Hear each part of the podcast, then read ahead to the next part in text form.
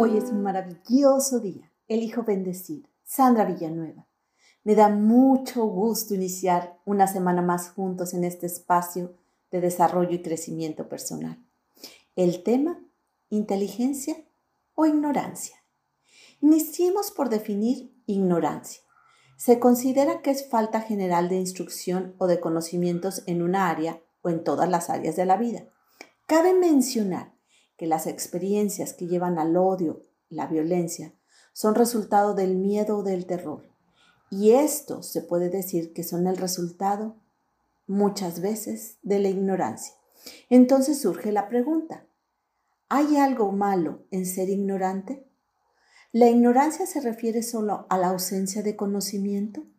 Hoy en día es mucho más sencillo tener acceso al conocimiento.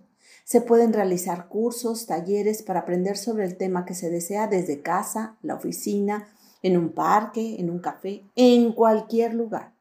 Pues desde diferentes plataformas se puede tener acceso a aprender sobre lo que se desea gracias a Internet.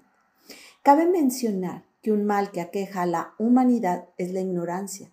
Es la causa del caos, desorden, desaprovechar oportunidades, la que la persona pueda tener. Aquel que sea o se considere ignorante probablemente tiene en el fondo una imperfección en los contenidos del saber y esto lleva a una mala interpretación de la información que se maneja.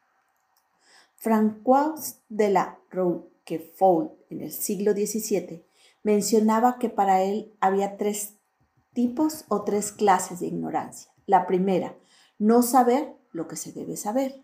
Segunda, saber mal lo que se sabe. Y tercera, saber lo que no debiera saberse. Según Platón, la ignorancia vista desde un punto de vista positivo es como una puerta al conocimiento. Platón decía, lo que sé, se lo debo a mi ignorancia.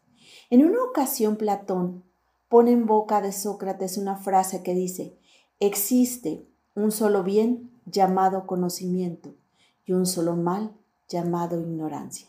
Mientras que por otro lado Aristóteles apuntaba que el ignorante afirmaba, mientras que el sabio reflexionaba.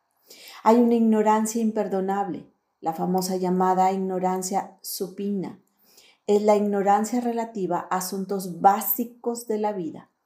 En este sentido, se dice que la ignorancia se deriva en la negligencia del saber o tener los conocimientos de aquel tema que debería saberse.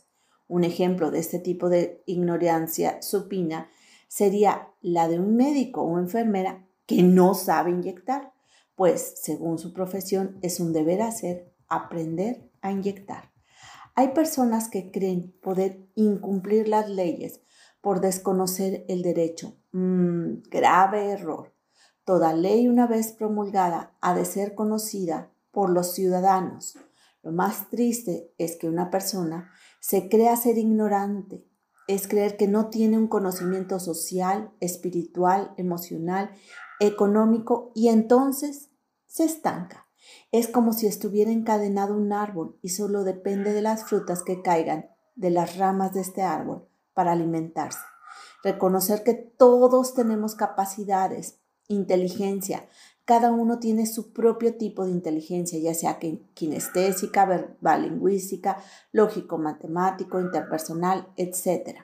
Algunas personas que se creen ignorantes son sometidas y humilladas. Y lo peor y más triste, creen que sus hijos deberían seguir el mismo camino de la ignorancia porque ellos pudieron sobrevivir de esta forma de vida.